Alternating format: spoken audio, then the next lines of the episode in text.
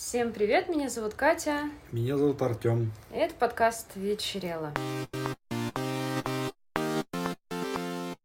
Мы сегодня решили начать с такой темы, банальной, наверное, но я недавно об этом размышляла, про разделение людей на жаворонков и сов.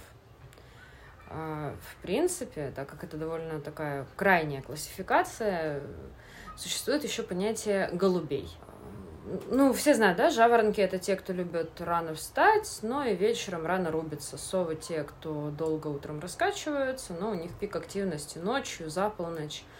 А голуби — это, в принципе, такие ребята достаточно всеядные в смысле режима, они могут и так, и сяк адаптироваться, то есть, естественно, они нуждаются во сне, но они свой режим могут, в общем-то, подстраивать. А истинные жаворонки, истинные совы, ну, как бы они ни старались, как бы у нас же социум, в общем-то, заточен под жаворонков, и истинным совам очень тяжело, потому что сколько бы их ни заставляли перестраиваться, все равно это не будет до конца эффективно, как если бы они были в своем естественном режиме. Вот кто ты? Ну, я, наверное, все-таки жаворонок. Угу. Хотя я вот недавно думал об этом. И по факту, наверное... Может, ты голубь? Нет, я не уверен, что именно голубь. На основе чего я подумал, что я жаворонок? Потому что когда-то давно в детстве мне, в принципе, очень, э, ну, довольно легко было вставать с утра, когда это было без каких-то напрягов или какой-то притянутости к графику. Ну, то есть, когда не в школу. Да, когда не в школу, но я мог и спать до 12 дня. Просто будучи в деревне, когда нечем заняться, просто я лежал, валялся и всякое. Не, ну слушай, это же свежий воздух, на свежем воздухе и разоспаться, и днем поспать лишний Может раз. и так, бывает, но... тянет. Потом началось все вот это, школа, университет, работа. Жизнь? Да, практически. И Фу. не было способа проверить, как это было бы. Но по факту то, что ты говоришь, что вот как, допустим, голуби могут что-то изменить там в своем графике и суметь подстроиться, я, наверное, так до конца и не научился делать. Я не научилась вообще даже близко. Я, я сова. Э, И я никогда не задумывалась, бывают совы истинные или не истинные. Вот это вечное сомнение, достаточно ли ты true. Когда я была маленькой, я постоянно не могла подолгу заснуть вечером. И наоборот, у меня вся движуха была вечером, прям абсолютно по классике. Никогда в моей жизни, даже когда у меня был систематический будильник, и, не знаю, я не вела никакой а, неправильный разгульный образ жизни или что-то бы вторгалось, я была там сначала ребенком, потом подростком, у меня много энергии, нормальное здоровье, нормальный режим, меня хорошо кормят.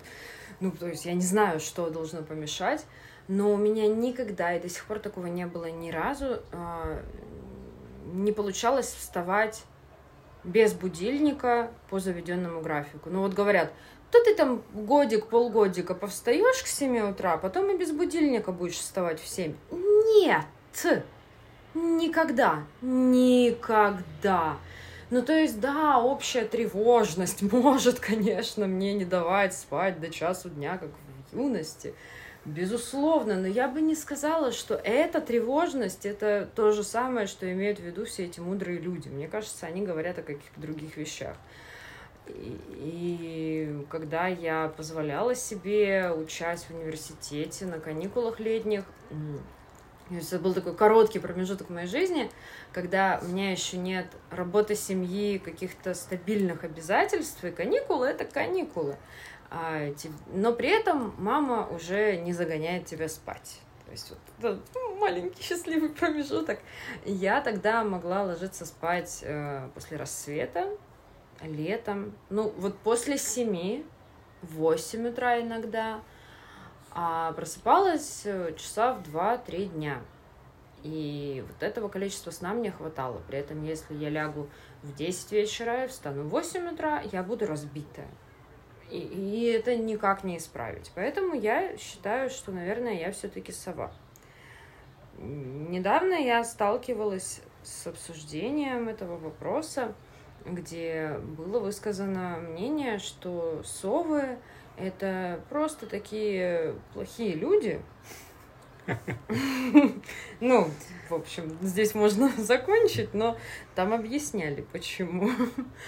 А, потому что они вот неправильный образ жизни ведут. Им просто нужно взять себя в руки, наладить режим. И они естественным образом станут жаворонками. И это мне напомнило вот эти миллион мемов, что когда совы за полночь сидят, они на... шепотом и на цыпочках по дому ходят. А жаворонки очень любят открывать шторы. Смотри, солнышко! Ну почему? Это жестоко. И я, да, встречала нередко такое мнение, что жаворонки тру, совы, ну, лохи какие-то. Как можно догадаться, я не согласна. Да, я тоже не согласен, потому что, ну, в плане того, чтобы самому вставать, ну, у меня это вот натренировалось через какое-то время, когда я, ну, я и будучи в университете, когда нужно было с утра вставать, вставал стабильно за 5-10 минут до будильника. Вообще в жизни такого у меня не было. Сейчас это тоже работает, но сейчас кошка немного сбивает этот график, потому что она сама за 5-10 минут до будильника это начинает делать. Ну и когда ее не было, тоже было что-то подобное. Хм. Но с другой стороны, вот про эту тренированность у меня тоже был такой опыт интересный. Я когда-то по радио еще где-то много где слышал, что вот, есть такие замечательные, успешные люди, которые и бизнесмены, и спортсмены, и актеры, и они спят по 4 часа в день. Просто один раз в 4 часа. Есть же какие-то да. вот эти Леонардо да Винчи ну, или кто там? Те, кто досыпал, там нет. Вот там просто. какие-то вот эти рваные режимы. Радиоведущие какие-то, вот как раз они рассказывали, вот я натренировалась спать по 4 часа в а, день. А, ну просто, короче, классно. ты приучаешь себя, что сна вот столько и заткнись. Да. Вкусная точка. И не то, что я... Не то, что я пытался ну, поставил себе задачу, я теперь буду спать 4 часа. По сути, если жизнь так сложилась, и как-то так mm получалось, что я сплю мало. Mm-hmm. я помню вот те истории ну, про да, успешных людей, что как что бы, будет. что будет. Прошло несколько лет, когда я спал очень мало. Да. И по два часа, и по четыре, и по всякому. Потом по пять, по шесть тоже мало. Mm. Нет, я не натренировался, мне не хватает все равно. И это было довольно забавно, потому что я только потом об этом вспомнил, такой, о, у меня ж вот год я пытался спать по 4 часа, и где же мой успех? Успешный успех. Ну, это знаменитые истории всяких людей, которые ложатся спать там, в полночь, потом встают в 4, и у них есть до 6 утра время, которое они могут посвятить себе. Кайф. Сходить на пробежку, угу. почитать книжку, всякое разное, а потом угу. уже начинается бизнес, дела и все вот это вот. Да, звучит как очень простое решение, что ж мы ну, такие вот тупые. это что-то не работает. Это просто мы тупые, я думаю. Ну, конечно, да. Ну, в принципе, я думал, откуда это все взялось. Ну, почему такое разделение жесткое? Ну, потому что это реально видно. То, о чем ты говоришь, когда ты ложишься с рассветом, потом днем просыпаешься, это лично тебе. Многие блогеры, геймеры живут именно так. Потому что у них нет привязки к офисам, офисам mm-hmm. каким-то делам дневным.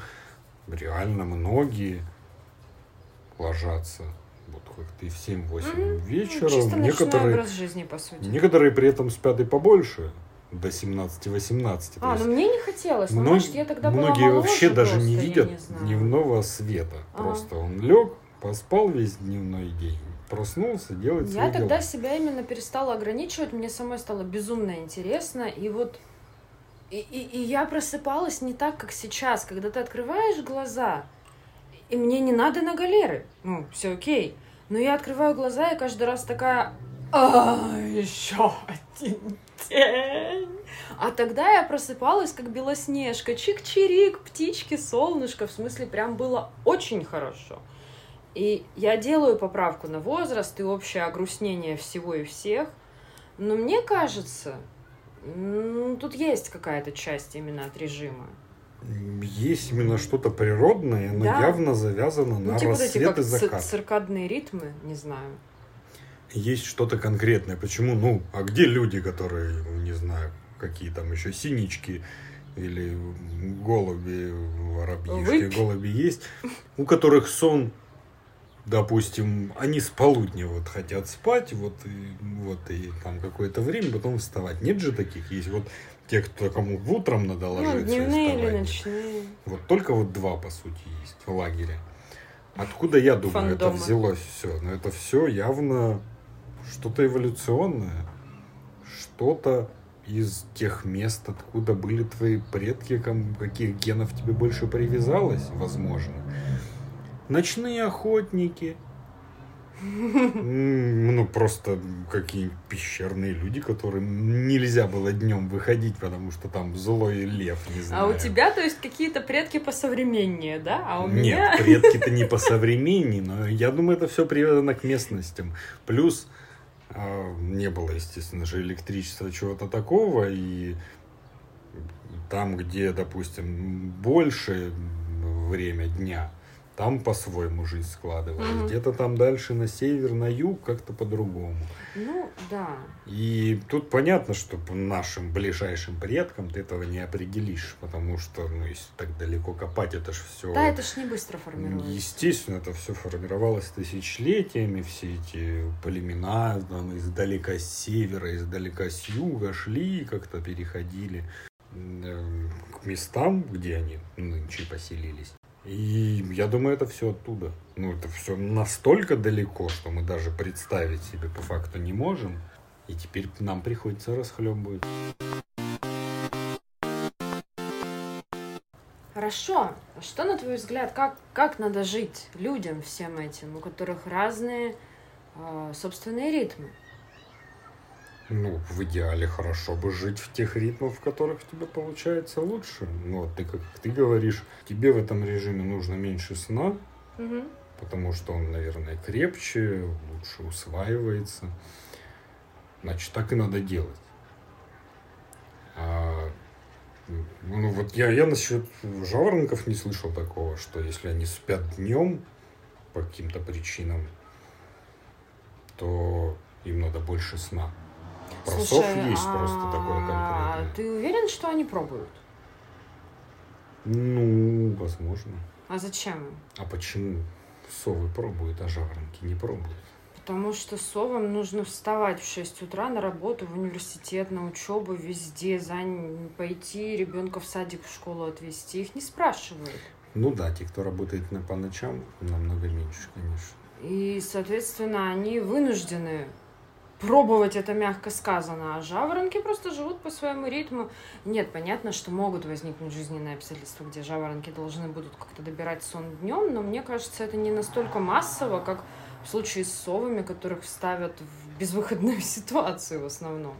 И видишь, даже вот я, ты не совсем сова, ребенок не совсем сова, и если бы я сказала, ребята, пока, я ухожу на свой график, то мы бы с вами практически не виделись. И это было бы странно. Я бы, возможно, и чувствовала себя лучше, энергичнее, но э, я думаю, бы немножко мешало то, что такой рассинхрон с социальной жизнью произойдет. Так-то, конечно, это да, но опять-таки в теории тебе нужно вернуться туда, на тысячу в свое лет назад? племя, а, найти в пещеру? всех своих. Ну, там уже наверняка гостиница классная или дом многоэтажный построен. И туда... Ты думаешь, в этой конкретно точке все продолжается так же, как начиналось? Возможно, если там продолжали просто жить люди там же, ну, с то, какой скорее стати? всего... Я ж не продолжала. Я понимаю, ну, какие-то племена где-то поселились и вот там вот живут. То есть ты настаиваешь, что я из каких-то дикарей, которые все эти тысячелетия не развивались, Мы да? все из дикарей, которые не развивались. Нет, в смысле? Нет. Мы все из каких-то дикарей, но именно мои. Вот там вот остались, и ничего у них не менялось. И они продолжают жить совами? Почему? Ну, они вряд ли продолжают жить совами, но если ты находишься в социуме, в котором всем так легче можно устроить все. Да никто так не делает. Ну Это придется. же- Так это, да не придет. О чем Ну ты ты говоришь? едешь туда и устроишь там свое государство, в котором рабочий ну день ты- начинается в 21.00. Да, все, да и ты дальше же все завязан живем. на все, Я понимаю, но это же теле- На теория. банковский... А, Ну у вас будет свой банк. ясно, ладно. Я, я-то думала, мы серьезно разговариваем. Не, ну просто по факту, а, а что еще? Как ты можешь это Не знаю. исправить? Не знаю. Ну, не исправить, а ш- что вот можно было бы предложить так, чтобы ничего не ломать радикально, потому что ты же не можешь сделать две версии реальности, одну для жаворонков, а другую для сов. Но, может, можно было бы когда-нибудь внести какие-то такие изменения в устройство, вот бюрократические хотя бы, чтобы это стало более удобно и хотя бы какие-то опции появились для тех, кто не готов э, в 5 утра встать и бежать вдаль, занимать ну, конечно, очередь. если устроить раб- начало рабочего дня по всему миру в 12 дня или 13. Ну, слушай, ну в Это этом смысле, мне кажется, сейчас, конечно, удаленка многое решает. И... Многое решает, опять-таки, если твое общение не завязано на ком-либо еще, кто жавороны. Ну, вот ты как говоришь про меня там и ребенка, Мгм. что ты нас не будешь видеть. Ну, у кого-то какие-то другие родственники, у кого-то какие-то дела, что-то еще происходит. Все может получаться, когда у тебя нет необходимости все-таки вставать в 5 утра. Не, ну, Вот то- тебе на надо той на же работу, работе ты далеко не каждый работник, который вынужден сейчас, был, по крайней мере, э, до, до, до пандемии и прочего, ездить в офис как-то непреложно, далеко не каждый из этих людей при этом общается прямо-таки с другими. Понятно, есть те, кто там, не знаю, с клиентами как-то там звонки, связь, переписка.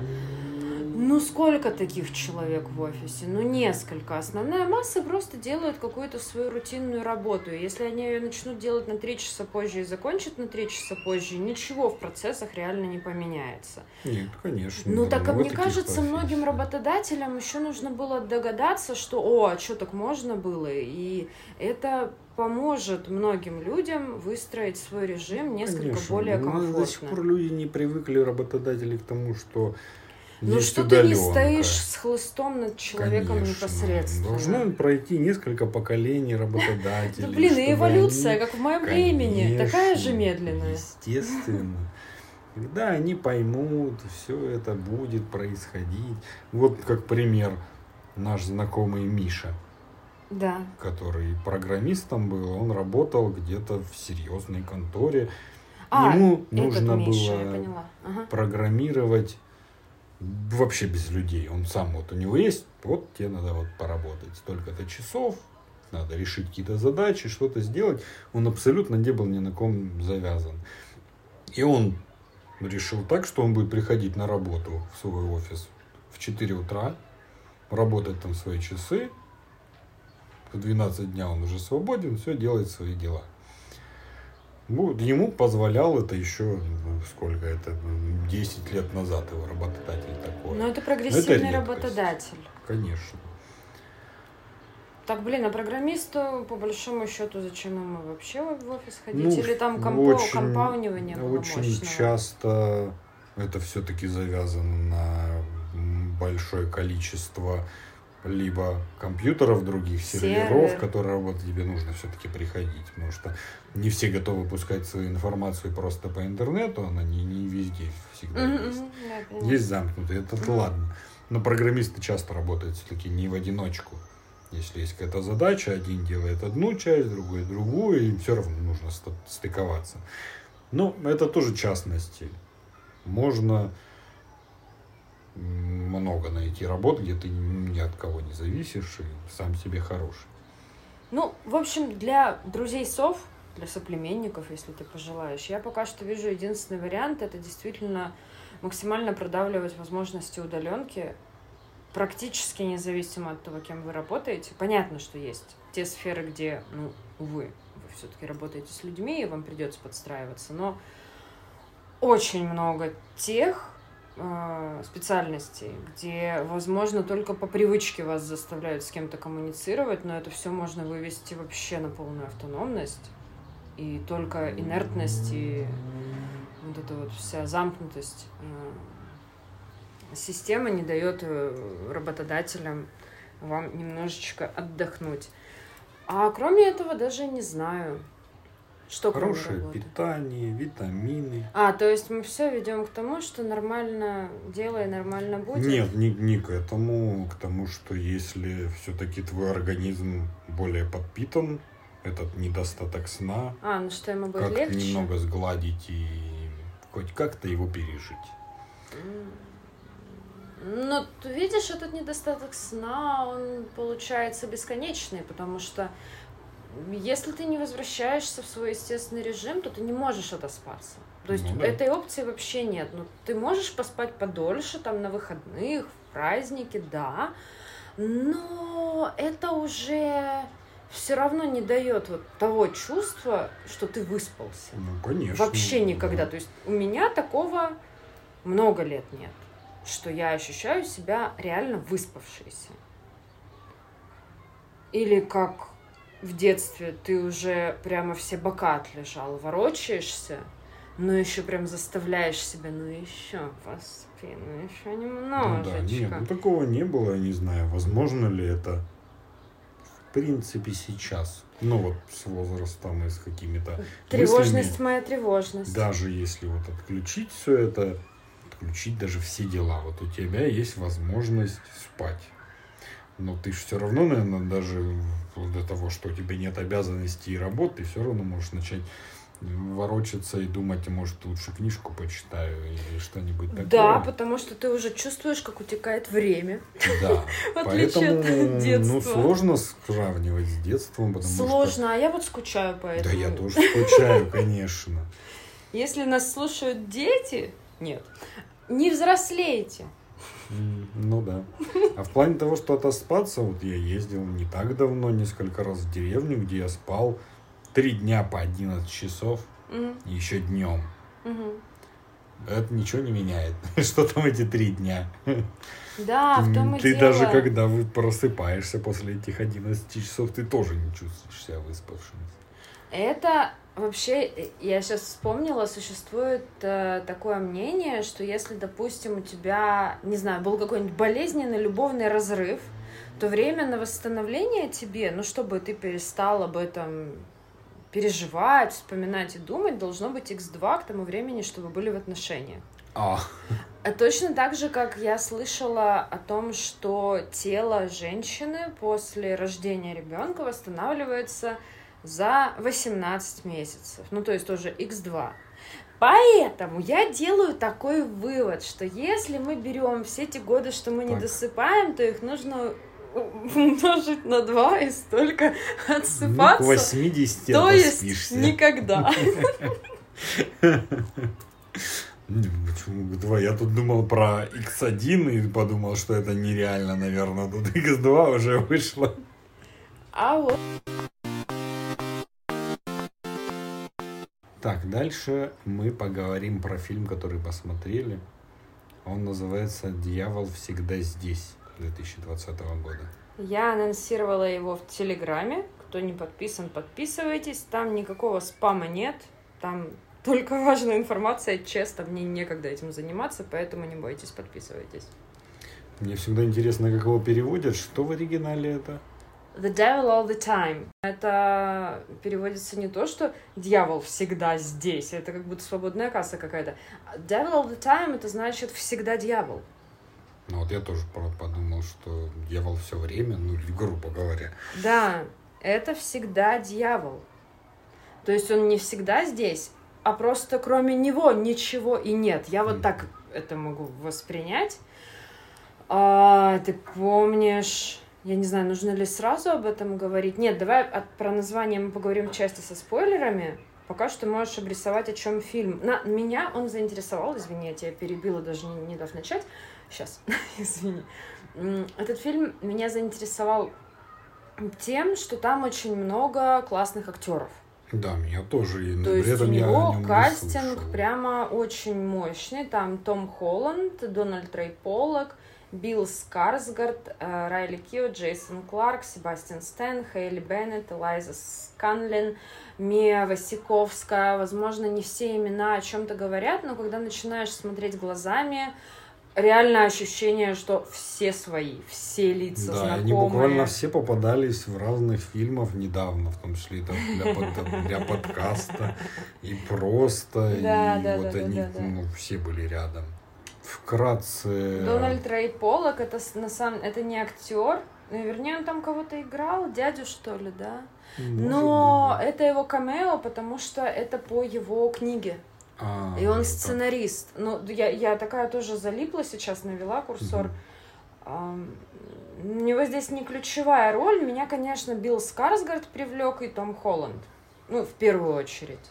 Хотя вот Мия Васиковская — это а, актриса, которая играла в фильме... Я все время забываю фамилию этого корейского режиссера. Пан Чханук? Пак, Па- Пак Чханук, Да, который что-то. э, Олдбоя снял. Ну, фамилию я не помню, но И я понял. а, Мия Васиковская играла в «Порочных играх» этого режиссера. Николь Кидман там играла, и я вот ее сразу узнала. И о ком... А, также здесь еще играет Роберт Паттисон, кстати. У него не ключевая роль, ну, в смысле, она важная в сюжете, но у него не очень много а, экранного времени, наверное, можно так сказать. Ну, а тут, по сути, все, кто такой, ну, если он принимал активное участие, они все прям сильно важны. Ну, там были Да. какие-то проходящие, А вот мимоходящие, Элайза да. Сканлин, я, увидев ее, сразу зависла, где же я ее видела. Она играла в одном из моих самых любимых небольших сериалов э, «Острые предметы». Короче, на мой взгляд, завлекалочек достаточно, и можно понять, почему мы захотели его посмотреть. Ну, и у него хорошие рейтинги. Да, а кто режиссер? Антонио Кампас. Тебе это о А, чем ты нажмешь говоришь? на него. Мне просто всегда интересно в последнее время. Ну, ты начинаешь смотреть, открывать. Раньше я так никогда не делал, а просто начинаешь открывать и видишь там интересные совпадения с фильмами, которые ты раньше смотрел, и они тебе понравились. Такой, а, вон почему они мне нравятся. Потому что, по сути, это тот же человек сделал, и это может быть интересно. Мы смотрели что-то его, пирсинг там, да, у него фильм? Да, пирсинг, и там играла тоже Мия Васиковски. Да. И вот этот вот странный чувак, имени которого я никогда не могу запомнить. Да, М, ну ладно, по актерам, в принципе, понятно. Фильм притянул внимание. Хотя раньше я не слышал, он вроде бы нигде не участвовал. Я он- тоже абсолютно рандомно Там на была него плашка попала. Netflix, или мне казалось, это из другого фильма. Плашка? Ну, он. Netflix. Netflix. Да, Netflix, Netflixовский, да, да, Так, расскажи о да. нем. о, так, что можно рассказать без спойлеров? Это Ну, это промежуток после Второй мировой войны. Это, по сути, сага поколенческая на ну, два поколения. Ну да. Два поколения э, человека, который вернулся со Второй, Со Второй мировой войны, а потом второе поколение это уже время Вьетнама В США. Такой прям американский юг. Я всегда чувствую некоторую неловкость, потому что я недостаточно хорошо знаю американскую историю. Все эти штуки я представляю только по каким-то фильмам, книжкам немножко, но я все время держу в голове, что я наверняка очень многое упускаю просто потому, что это мне не близко, я не очень в теме. А люди, которые непосредственно американцы, либо люди, которые хорошо знакомы с историей того периода, наверняка могут считать из подобных фильмов гораздо больше. Ну, это же, в принципе, фильм про них о них. Там в самом начале назывались города, где все это происходило. Ну, это супер мелкие города, которые, ну, вот я никогда не слышал. Как у нас вон какой-нибудь Услабинск с Армавиром. Кто там знает, где это? А местные знают. Могут там и истории рассказать, и о, у меня дядька там жил, и все Ну вот да, это да. вот. Это их история, но в принципе тут Мне это прям сегодня большой написали, я просто прошу прощения, опять я тебя перебила, но мне сегодня Озон прислал сообщение о том, что открылся новый пункт близко ко мне, в Бжикагае. Близко, да. Мне иногда Или он погода... Джигокай? Что-то из этого. Погода мне оттуда иногда Это показывает. в Адыгее у нас. Да, Ну, через к- реку просто. Да, Близко. да, к вопросу о том, что кто вообще знает, что это такое. Да. Он очень событийный, поэтому, наверное, прям так что-то рассказывать, это уже сразу будут спойлеры. Нет, ну хорошо, давай просто коротко. Сеттинг такой, что персонаж, которого играет Билл Скарсгард, для тех, кто не в теме семейки Скарсгардов, это тот, который играл Пеннивайза в новом «Оно». Вот этот вот приятный парень, длинный, скандинавский. Он приезжает, его... С войны. с войны, со Второй мировой войны, э, жить к своей тете. Нет, это мать его. Это его мать. Да. Он приезжает к матери. Ну, все запомнили, Артем смотрит внимательно, а я смотрю вдохновенно. У нас разделение труда. А, Он приезжает, э, такой, естественно, травмированный. Мама очень воцерковленная, но мне кажется, это тоже такая классическая история, что на юге США вообще много христианских всяких ответвлений религиозных, там же были пятидесятники, куча-куча разных мелких направлений, о которых я даже толком и не знаю, но вот где-то встречала в культуре а, упоминание об этом. Он влюбляется в девушку, а у мамы на него другие планы. Ну, я пытаюсь рассказывать то, с чего нам прям вот в первые минуты нам показывают. А, есть та церковь, ну, они все как бы христиане, я не знаю, там, по-моему, не давали никакого конкретного названия. Церкви нет, я думаю, специально, что это, Это просто... просто... абстрактное вот представление, как Ну оно... да, церковь с проповедником очень активным, вот как у них принято. это. Да, да, да, да, классическая тема. Конечно, сейчас это воспринимается довольно одиозно, но все, что нам показывали в этом фильме, тоже было с негативной коннотацией. То есть там, ну, мы это рассказываем, расскажем в части со спойлерами, то есть это не, далеко не пасторальный какой-то, не знаю, священник, который на тебя благодать спускает, увы и ах, это скорее про фанатиков, скорее про всю темную сторону, которая это иногда оборачивалась. В первой части нам рассказывают вот про этого проповедника, а потом завертелась. И там есть еще, получается, там вообще три линии. Три линии. Это вот этот вот а, чувак, его семья, его ребенок, потом проповедник, который там был на момент, когда он вернулся с войны, его семья, его ребенок. А также там есть такая несколько ты кого схематичная... проповедником ты кого называешь? Вот этот, который... Ладно, потом обсудим. Я не понял, ладно. Кто? Ну, в смысле? Ну, я просто проповедник Паттисон. Ну, до него был вот этот вот чувак, который стал отцом девочки. А, все. Он же тоже проповедник, да, извини. Ну да. Вот а ты этом- говоришь, я внимательно смотрю. Я смотрю внимательно, но потом ничего не помню. Не, не рушь мифологию. А третья линия. Ну, и, соответственно, дальше уже пошло про их детей, и дальше, дальше. Это вот как бы линейно. Вот эти две линии. А третья линия, она неизменная, просто на протяжении времени эти люди становятся старше, и все. Это очень странная история про дорожных серийных убийц. И, и это прям... и- и- Я э, тоже не знаю, может, у тебя есть мнение, какое место в сюжете это занимает, но для меня, несмотря на то, что это было любопытно, но это супер странно, и в данном сюжете это... Я даже не знаю. Ладно, Ну, оно же все завязано в итоге. Нет, со- то-. То, что оно сюжетно оказалось завязано непосредственно действиями персонажа, это одно. Но мне просто любопытно, почему именно такой вот штрих, был ли он нужен для колорита? Ну, мне кажется, это же тоже часть истории. Ну, мы же сколько всего слушали про маньяков.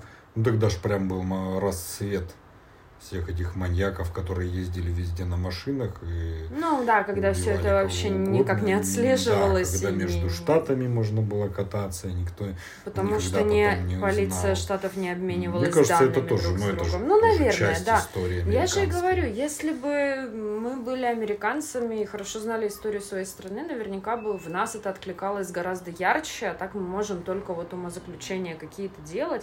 И мне всегда, конечно, чуть-чуть обидно из-за этого, потому что есть ощущение, что ты упускаешь часть кайфа. Потому что, наверное, можно было бы гораздо глубже Ну, все у нас зато свое есть, они вон пос- посмотрят пусть. Любовь и голуби. Москва слезам не верит, а? Что они там поймут? Да. Удивятся сильно, я Людка, думаю. Да. Ладно, давайте мы перейдем к части со спойлерами, потому что в фильме, правда, много всего. Если вы не хотите смотреть спойлеры, переходите к следующему тайм-коду, он в описании под Да, подкастом подожди, всегда есть. еще А? сразу сказать. Просто получается, мы такие делаем замануху, отправляем их посмотреть Так, или не посмотреть. А заключение у нас в конце части со спойлерами. а, хорошо. Советуешь, не советуешь? Слушай, мне он не очень понравился. Я не могу сказать, ну, он как бы какие-то отдельные штуки были прикольные. Но я не могу сказать, что в целом он меня особо увлек. Он достаточно медленный, он, наверное, такой вот вайб этого немножко разморенного на солнце американского юга сохранен. А тебе?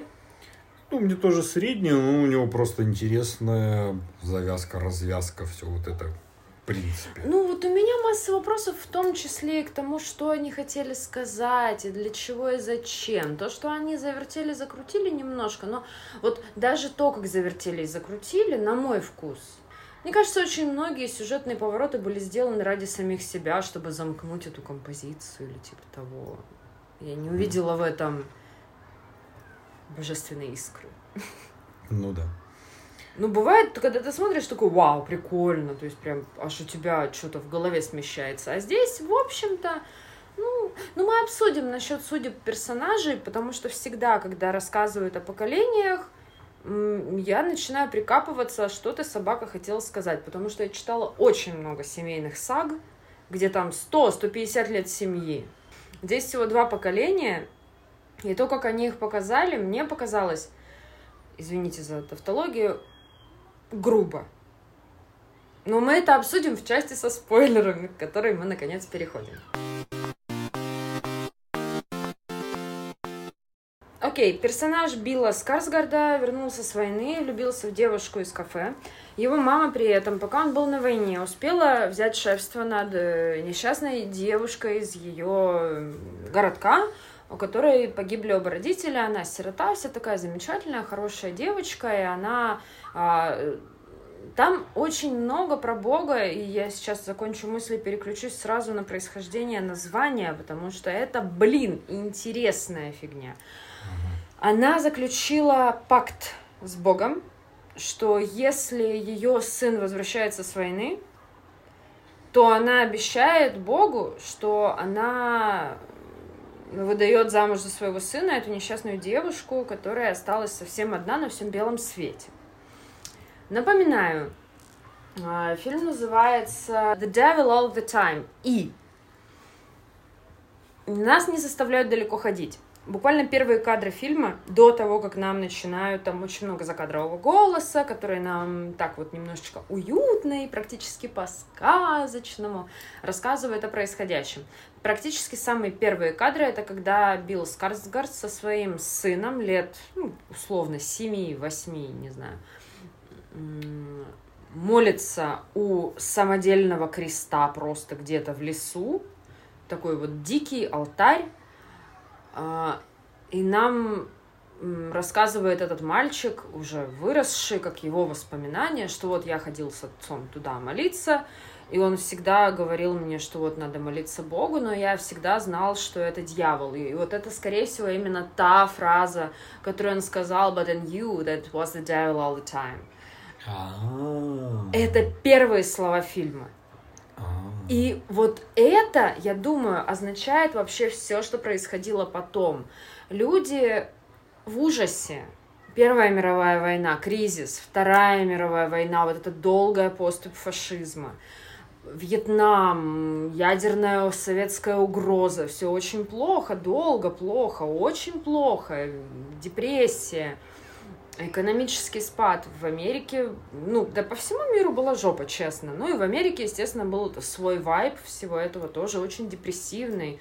Тем более здесь беднота. Здесь показаны вот эти вот фермеры, у которых э, мужья, сыновья массово умерли на войне, на одной их, потом оставшихся вытащили на вторую. Да, они до этого-то не богато все жили. Ну да, в общем, все очень плохо, и, естественно, они обращаются к Богу, потому что это классический психологический такой ход. Люди в тяжелой ситуации а, это откуда-то из песни даже, что нет э, атеистов в окопе под огнем. Ну, то есть это всегда так работает, все вспоминают и маму, и Бога даже, независимо от предыдущих убеждений. И поэтому все эти проповедники, здесь нам еще показаны стационарные проповедники, которые находятся при приходе. А сколько было вот этих вот проповедников, которые ездили из поселка в поселок, из города в город и а, питались на чувствах верующих, собирали с них остатки денег, все эти знаменитые чуваки со змеями и прочее. Я вот вспоминала, я у Дэвида Фостера Уоллиса в «Бесконечной шутке» было про таких чуваков. И, кстати, у... я вспоминала уже «Острые предметы», у Гиллиан Флинн в одной из книг тоже про это есть. То есть это прям такая большая культурная часть. Ну вот, собственно, такой проповедник и появляется именно в тот же день, когда мать знакомит сына с этой девочкой, на которой он должен жениться вроде бы. Ну, он же приходит тоже как э, э, проповедник для прихода. То есть он же или нет? Нет, они просто заезжие друзья. Он там заезж... был старый проповедник, э, а. который там все время, а это приезжие, один с гитарой. Да, да, да. его, да, да, который да, да, да. главный, собственно, проповедник. Да, и там, ну, он показан тоже хрестоматийно, в том смысле, что он, они поют песни, начинают резко выкрикивать фразы, что ну, вот эти вот все мотивационные спичи, а потом он берет банку с пауками и вываливает себе содержимое на лицо. Кстати, это были настоящие пауки, этот актер сказал, что пауки, ладно, вот змей я боюсь, а пауки норм. Ну, везет ему, что он кого-то не боится. Не, ну пауки выглядели ну, действительно натуральные. Но он да выглядит сам, а, этот актер, странно. Я пытался понять, откуда лицо-то его. Он играл сводного брата Гарри Поттера в первой части Гарри Поттера. Серьезно, это он? Да, не тот, который потом толстый был в других частях. Там же вначале был другой. Вот, по-моему, это он. Насколько я смог вспомнить. Глаза в кучку, вот это вот все. Гарри Меллинг. Кому надо, тебе погуглите. Я прямо сейчас не буду этим заниматься. А, в принципе, первая часть... Э, а, ну и, собственно, сразу же после... Ну, то есть, нас мать знакомит сына с э, этой девочкой, на которой он должен жениться, приходит этот проповедник, и тут же эта девочка, ну, женщина, начинает общаться с этим проповедником и, по сути, остается с ним. Да. То есть, как бы сразу отсеиваем вот этот грандиозный план матери на то, что вот будет свадьба, ее обещание будет исполнено. Ну, и тут нам это показывают очень так э, коротенько, и вот уже у Скарсгарда рождается сын, и у этого проповедника с молодой сиротой тоже рождается ребенок, девочка. А, параллельно, практически одновременно развиваются две драмы. У травмированной войной с совершенно жуткими образами, которые тоже трансформировались куда-то через христианскую историю. Вот у папы этого мальчика есть алтарь, куда они ходят в лес молиться, а мама заболевает раком, они и так и сяк пытаются молиться усерднее, доводя все до абсурда, но это уже не важно, можно не конкретизировать до деталей, ну, в общем, все очень-очень жестко, драматично, у ребенка, естественно, травма, ребенок сам по себе такой тихий, забитый, его обижают в школе, папа его учит, что надо там э, всем дать сдачи, все вокруг говнюки, Но он их едет и дает сдачи. Ну, он не детей же бил. Он... Нет, ну он не детей бил, он да, Но он давал- продемонстрировал да, на взрослых ребенку, да, как продемонстрировал, можно как- дать отпор. И что ребенок нужно это... дождаться момента подходящего, Да, да, неважно да. сколько там их и что. Да, да, да. Ребенок это запомнил. Но потом случается так, что несмотря на все усердные молитвы, мама умирает. И папа, в общем-то, очень быстро тоже умирает в выступлении. Ребенок остается один. Ну, он самоубийца же. А, да, я не Да, у уловила него там этот был момент. нож. А, ну хорошо. А Прямо на алтаре, собственно. Да, да, да, да. Что касается э, дочери сироты и проповедника, проповеднику в какой-то момент окончательно съезжает кукуха, но его там покусали пауки, он там болел. И Я уж не знаю, напрямую это было связано, или у него кукуха естественным образом отлетела, потому что он там общается с архангелами, и они ему рассказали какие-то плохие истории. В общем, на, а, случается такой у него бэт-трип божественный, он оставляет э, ребенка на попечение вот этой же, ну, бабушки, э, которая опекала эту сироту, берет э, свою жену, они женатые, увозит в лес, такой, давай помолимся, а у них там, вот знаете, это уже потом было развито, давай помолимся в лесу вдвоем, это означает не просто помолимся, она уже к нему такая, «М-м-м», а он ей хренак отвертку в шею воткнул, а потом подождал, пока она умрет, внимательно посмотрел, такой, ну а теперь Бог, давай воскресать ее. И очень был удивлен, что она не Да, воскресла. ну, потому что он слышал. Он там договорился, короче. Говорили, да, она почему-то не воскресла. Ну, видишь, не держат договоренности. Да, ну, короче, да, они и- ее там прикопали, куда они кон- А, и он попытался сбежать. И вот тут мы знакомимся с дорожными маньяками. А эти маньяки, собственно, это парочка, Па- которая познакомилась в тот день, когда Скарсгард познакомился со своей женой. Том же В том кафе. же кафе, да. То есть они были все рядом. А, Это Джейсон Кларк, актер, который играл э, злого-злого мужа в фильме а, «Море соблазна», о котором мы говорили несколько дней назад, и актриса, которую зовут Райли Кио, которую мы буквально несколько дней назад видели в фильме «Дом, который построил Джек». Она там играет одну из его жертв, и если бы не свежий просмотр, само лицо я бы, наверное, не вспомнила. Я смотрела этот фильм раньше, но ну, не, не было такого четкого воспоминания о лице этой героини. А, Они, эта пара, они едут на машине, подбирают проповедника. Они там мило общаются, потом выходят где-то у реки, и они начинают ему предлагать поучаствовать в пикнике. Пикники и фотосессии. Да, а он, он как-то начинает сильно морозиться, то есть он, ну, они, видимо, рассчитывали, что он будет более расслабленный, а он, ну, блин, он бабу только что убил и закопал, естественно, он ни хрена не расслабленный, не то, что он хочет пикник прямо сейчас. И тогда мужик наставляет на него пистолет и говорит, ты сейчас трахаешь мою жену, а я тебя фоткаю, понял? Он, конечно, окончательно сломался, его и так пауки покусали.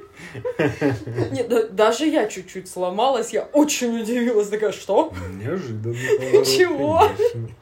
Ну, в общем, они его застрелили, пофоткались, там уж не знаю, нам не показывают. А, про этих людей э, это какая-то совершенно отдельная линия. Кто он, неведомо. Ну, то есть он, скорее всего, то ли сутенер, то ли просто какой-то бандит, не очень хороший чувак. А она, очевидно, девушка, которая иногда может подработать проституткой, но она не, ну, не прям Ну, она работала в кафе официанткой, а потом в барменом работала. Ну, типа она такая, с низкой социальной ответственностью, но это не в классическом смысле проститутка, которая только этим и Ну да. занимается. Просто она такая вот изи немножко девушка. а, И у нее брат баллотируется в... Не помню в кого. Брат хочет стать шерифом. Ну, в городке его их. Так он же вроде уже шериф и куда-то баллотируется или нет? Нет, он хотел стать ну, главным шерифом. А, ну там ну, просто них, ладно, я не настолько шарю в этой теме. И он поэтому переживает, что... Он, естественно, не знает, что его сестра участвует в каких-то таких гадостях, но он знает, что она такая шумоголовая, переживает, чтобы она его не дискредитировала, потому что, ну, у него тут вообще-то компания. И это тот полицейский, который приезжает к сыну Скарсгарда, когда папа умер. Мгм. И он его там возит на машине, потому что никого больше нет. Э, К бабушке, по-моему, он его не довозил. Но, в общем, он его забрал и куда-то отвез, там с ним общался. Вот это связь. Там Да просто там- много такого там, будет. там мелких связей везде много. То есть, несмотря на то, что эти люди жили в разных городках, собственно, эти три городка нам показали, на каком они расстоянии друг от друга. Один от другого прям очень далеко, а третий от второго не очень далеко. Я не знаю, зачем нам это показали, но, видимо, для того, чтобы это все было как-то осязаемо для Наверное, нас. да. Просто вот какое-то чувство, что вот теперь понятно. Боже, мы так долго говорим, ну хорошо, нет, ну это любопытно. Мы э, потом смотрим, как взрослеют сын Скарсгарда, который вырастает в Тома Холланда. Ну да. Ну и дочка, которая вас вырастает в... А, тебе имя нужно Да. в Элайзу Сканлин, Да, но да, я да. без подсказки ее имя не помню, поэтому это не считается. Ах. И вот здесь уже вступает э, в силу та интересная преемственность поколений. Если про мальчика нам еще показывали, когда э, были живы его родители, ну, то есть он уже ходил в школу, был относительно таким крупным ребенком, то девочка стала сиротой, когда она ей года еще не было. Соответственно, нам еще никак не показывали, какая она. Про мальчика нам сразу показали, что ну, он такой вот обижают его, он немножечко тихий, скромный, да, не, не хулиган, очевидно. Нам вот обозначили. Про девочку ничего не ясно. Но в дальнейшем мы смотрим, что пацан, в принципе, такой и остался, достаточно спокойный, не резкий. А девочка, получается, полностью повторяет историю своей матери во всем. Да. Оставшись с бабушкой, э, которая воспитывала и ее маму, она точно так же становится очень религиозной, потому что бабушка очень религиозная. И она точно так же абсолютно одинокая, ее обижают. Далее мы видим развитие, как э, Том Холланд вспоминает этот исторический день, когда ее папа навалял, его папа навалял там, обидчикам. Да, и он точно так же наваливает Обидчиком своей сводной да, сестры. сводной сестры, и, по сути, там говорит те же фразы. Да, и, да, и да. она тоже говорит Да какими-то там фразами прямо, вот, э, получается, они очень ходульные персонажи. Вот это меня немножко смутило, несмотря на то, что дальнейшее развитие персонажа Холланда было, но в целом выглядело как такое какое-то отзеркаливание. Они как будто бы не имеют никакого своего голоса, а обречены просто повторять линию судьбы родителей, но это ну, так напрямую, мне кажется, не работает даже при всем при том, как мы действительно нередко повторяем многие штуки, в зависимости от того, либо если нас воспитывали родители, и мы это впитали, либо если мы остаемся в какой-то среде, которая сформировалась, все это понятно, но ну, не так же буквально. Ну, я не верю в это, если честно, потому что нас формируют не только гены, не только среда, но еще и просто рандомные случаи. Даже близнецы, имеющие практически идентичный геном и растущие в одной и той же семье, имеют массу шансов пойти по очень разным путям, просто Ну да. потому что вот так ну, сложилось. там так сложилось, и мысли так сложились в голове тоже сами собой. Ну, в общем, ладно, это, это уже вот моя претензия, потому что у меня было ощущение, что нам чуть-чуть это все притягивают. Как-то чуть-чуть искусственно. Для усиления художественного эффекта, но Ну, да, много такого. да, Там, по сути, все персонажи. Если вот он вот полицейский такой вот, не очень хороший, то Да, вот он- очень-очень, да, односторонне все показано. С другой стороны, такая куча персонажей. Чтобы их показать разносторонне, это нужно, чтобы Стивен Кинг написал об этом роман на полторы тысячи страниц. Ну, вот тогда, наверное. И мы переходим к следующему проповеднику. Проповедник здесь тоже в количестве двух штук, просто потому что меняются времена, приходит новый проповедник. Это Паттисон.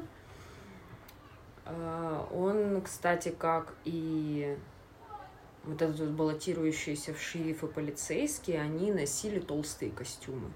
Это костюмы. Ну да, не, я, я знаю, что костюмы, да, и у второго тоже, потому что он играл супергероя полицейский, а потом, в Марвел он там был тоже, он такой подкачанный, естественно. И у него в щеках были такие штуки, чтобы шоки были большие. А, ну, видишь, нам Паттисона даже показывают частично обнаженным, Да, это да, выглядит да. достаточно естественно. Я просто подумала, фига, техника дошла. Мгм. Ну, Да. там же и графоний, и всякие силиконовые накладки, Ну, мне кажется, дела. в таких фильмах и нет необходимости вообще графонии делать. Ну, слушай, у него там было видно, как э, шевелился живот и подсокращался верхний пресс, и какие-то такие... И Для меня это было выглядело, как будто он очень сильно выпятил живот. А, ну, я не думала об этом, я видела, что вот, типа, чувак с животиком, но это не выглядит как просто абстрактная круглая штучка, это Нет, выглядит натурально. выглядит. Ну, да, ну ладно. Ну, пару я, нет, я понятия не имею, мне не докладывали, каким образом это делали, но да, это просто фан-факт, это, естественно, не важно. И получается то же самое, абсолютная калька судьбы. Дочь, а, вот этой вот погибшей от руки сумасшедшего проповедника матери, становится совершенно случайно жертвой этого проповедника. А он вообще вел себя с самого начала как мразь, он такой весь всегда Блин, в рубашке с жабо. Ну, Я понимаю, это модно. Ну, Может себе позволить. Ну, говорит гадости. ну такой типа снисходительный очень. Ну, Прикрывается Богом и делает свои делишки. Ну, то есть это абсолютно неприкрытая мразь. И, в принципе... Но тоже довольно четкий, топорный, плохой проповедник. Ну, он, кстати, я читала, он э, очень много отсмотрел, отслушал материалы с выступлениями других проповедников тех времен, чтобы, ну, проникнуться Ну, атмосферой. И- выглядит он убедительно. Не, он когда он вообще отличный актер, кстати. Многие про Паттисона как-то все зависли на уровне вот этих вот фильмов а, про вампира. Но это очень хороший актер, и я прям рекомендую посмотреть на его дальнейшие роли. Многие фильмы я Там, где искренне... он Бэтмен. Да чтоб тебя! Нет, как назывался фильм, который мы смотрели несколько раз? Космополис. Да. Ну, в общем, ладно, это просто была немножко минутка рекламы, не оплаченной Роберта Паттисона, просто чтобы никто не списывал его со счетов. Он, он хороший актер. И он видит, что существует такая забитая одинокая девочка, и он под видом боженьки учит ее пососать член. Ну и не только. То есть тут такое прям неприкрытая мразь, Да. абсолютнейшая. А, а девочка, хлопая глазками, да, да, предстать перед Богом в первозданном виде, ну прям да, отвратительно. В итоге что? Она залетает, он ей говорит, да ты сумасшедшая, разбирайся с этим говном сама. Да, сделай так, чтобы его не было. Да, говорит, я ничего не делал. Ты- мы с Богом общались, до свидания. Она хлопает глазами, идет вешаться, вроде передумала, но там, как обычно, неловкий жест. В итоге она умирает, у всех трагедия. Ее сводный брат, которого играет Том Холланд, узнает, что все-таки проповедник тут был причастен. А, Берет пистолет отца, ну, который он привез с войны. Ну, там вот все проникнуто вот этим семейным гештальтом, что, конечно, красиво, но не в таком количестве, на мой вкус. Ну, то есть тут прямо все внимание на этом сфокусировано. Э, Застрелил проповедника, который даже вместо предсмертной речи очередную порцию каких-то совершеннейших мразностей выдал. И когда он пытается сбежать, его подбирают на обочине наши старые друзья. Девушка эта, уже ставшая женщиной постарше, уже не единожды пыталась сдриснуть, но маньяки ребята опасные, и у нее не очень-то получается, она запуганная. Да и, собственно, модус операнди у самого маньяка тоже уже стал такой грубоватый и уставший. Он, они съезжают на обочину, он куда-то там идет, пацан а, настропаленный чувствует, что дело пахнет Да, он видел пистолет. скипидаром. Ну и, в принципе, все свой, очень ну, мутно. Да, все странно, он это понимает и видит. И он просто резким движением, распахнув ногой дверь, застреливает э, главного злодея в данной парочке. Девчонка наставляет на него пистолет, они стреляют друг друга, но нам показывают, что, знаете ли, серийный убийца очень подозрительный, поэтому ее хахаль перед тем, как они поехали в очередной раз на дело, так сказать, заменил ее патроны на холостые. И она погибает. И ее брат, который, напоминаю, баллотируется в шерифы, находила, у него целая комната была с э, фотками за многие-многие ну, да. годы. Фотки, кассеты, все это, все пленки, ну, во всех видах, в общем, фотографии. Да, да, да, да, да. А, он как-то случайно наткнулся на одну фотку, которая была, ну, ну, не совсем ясно, но ясно, что какая-то жопа. Ну, типа, там не какое-то, не знаю, расчлененное тело, но, но очевидно, что... Ну, что-то не так. Происходит что-то очень нехорошее. И он, конечно, очень напрягся, потому что основное, что его беспокоило, это его реноме. Да, ну и причем забавно, что э, в самом начале, перед тем, как он поехал к мальчику, которого отец самоубийц, самоубился, к он рассказывал, что он будет баллотироваться прошло сколько уже там, 15 ну, или 16 лет. Да, лет. А он все еще баллотируется. Ну, это так, вечная его... жизнь баллотирования. Да, высшая цель, которая... Да, он находит эти фотографии, сжигает их. И... И выходит на пацана, потому что он застрелил проповедник, он застрелил его сестру. Да, ну как бы люди, люди знали, что это он застрелил там в городе, они да. знали, что у него такой пистолет, ну, все, все ну, в курсе. Да, были. тут уже сложно. Да, ну и Том Холланд тоже был в курсе, что будут все знать, поэтому он и убегал. Да, и потому что в маленьком дальше. городке, очевидно, там ничего не скрыть. Все, все, все догадались, потому что на вскрытии знали, что беременная его сестра, и там все эта веревочка вьется не очень далеко. И в итоге все это историческим образом они возвращаются к тому самому алтарю, с которого начинается фильм. Там его настигают полицейские. Том Холланд его застреливает, извиняясь и объясняя, что, чувак, я не мог иначе, все очень плохо. И, ну, примерно так заканчивается фильм. Вернее, фильм заканчивается совершенно сумасшедше. Он, ну, все, типа, он закрыл все линии, получается. Вот все да, линии. линии закрыл, и как бы помимо этого нам показали в нескольких моментах о том, что когда как-то обследовали труп проповедника, они узнали, ну то ли письмо нашли, то ли что-то еще, и все такие, о, я предполагаю, что в этом письме было расписано, что там он с кем делал, и угу. в итоге выяснилось, что он плохой проповедник. Да, они справедливость восторжествовала. На полицейском фотографии Том Холланд оставляет пленки, которые он нашел. В машине. В машине да, он то есть оставляет... он, он не находил, естественно, весь архив, откуда бы, но он, когда из машины убегал, да, он, он забрал пленки. забрал пару пленок, да, находят были, эти пленки, подразумевает то, что все поймут, что та парочка была маньяками, а полицейский брат покрывал маньяков, тоже как бы вроде как хорошо. Ну и потом он ловит попутку. Он ловит попутку, едет, просто нам транслирует немножко его поток сознания, такого, ну, мол, вот-вот, я еду, не знаю, что меня ждет, может быть, я так и буду скитаться, может, я встречу хорошую девушку, что-то бла-бла-бла. Поеду на войну, наверное. Ну, да, можно поехать на войну, быть солдатом, ну, то есть, знаете, просто вот перескакивающие с одного на другое мысли. И какая была последняя фраза? Ну, я не воспроизведу. Ну, и все заканчивается просто фразой, которая начинает... А, ну, что-то вроде, ну, последнее слово было что-то вроде «впрочем». Он что-то говорит, говорит, впрочем. И, и все, все, чернота, ну, грубо говоря, он засыпает.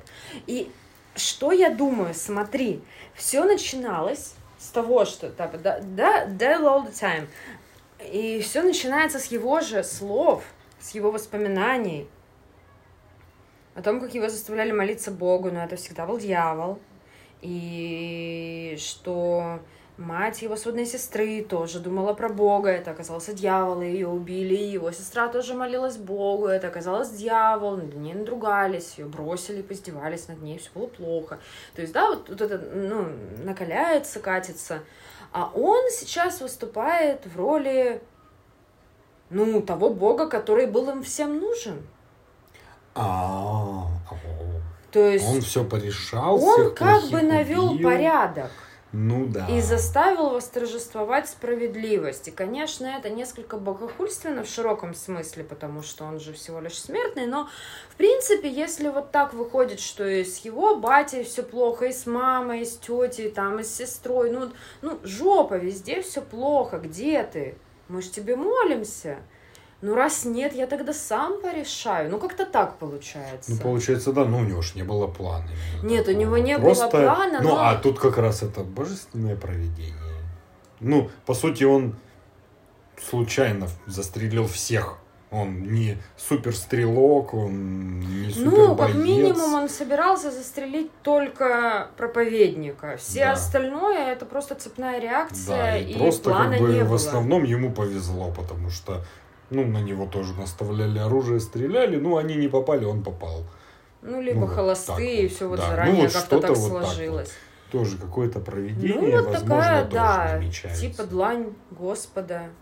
Ну, можно это и так расценивать, потому что в этом тоже есть и определенный кризис веры, который непременно случается, потому что, с одной стороны, в ситуациях очень сложных люди обращаются к Богу, но обязательно задают ему вопрос, почему же так все хреново? Почему? И вот, вот это такой дуализм. Я не знаю, что можно еще сказать. На самом деле мы много поговорили. Это был фильм, который, знаете, ну, мне кажется, это та история, когда ты смотришь, и он тебя в чем-то даже раздражает, или тебя не устраивает темп, или как-то вот... Но потом, когда ты начинаешь о нем вспоминать и разговаривать, он оказывается намного интереснее, вскрывается гораздо больше каких-то штук. Ну, он очень наполненный, и вот эти все связи какие-то... Ну, он, он очень продуманный получился, как бы. Бывает, иногда ты смотришь, смотришь, все закончилось, и ты не можешь понять половину происходящего. Здесь были тоже какие-то пропадения. Допустим, про то, как полицейский убил ну, каких-то воротил криминального мира. А, ну в там доме. кусочек маленький Причем это был, кусочек да. был, где он с ними встречается, что-то обсуждает, и потом он их убивает. Зачем? Почему? Ну ладно. Но в Ну, остальном я это все не- не довольно помню точно. четко и понятно. И очень да, четкий и основ- понятный основная герой. линия. Может, вот поэтому такой- так и получается, потому что они все такие четкие, четкие события, и ты можешь вот как-то так. Ну, не знаю. Ну, да, видите, что мы начали с того, что нам понравилось не очень, а обсуждать, походу, понравилось. Вот. Работает. Не зря посмотрели. Ладно, давай на этом мы будем заканчивать. Не вижу смысла еще о чем-то сегодня говорить. Мне кажется, вообще супер. Надеюсь, вам было интересно. Напоминаю смотреть на все ссылки, подписываться куда вам хочется. Если не хочется подписываться, конечно, не надо. Просто иногда возвращайтесь, мы- нам будет очень приятно. Оставляйте отзывы, оценки, комменты.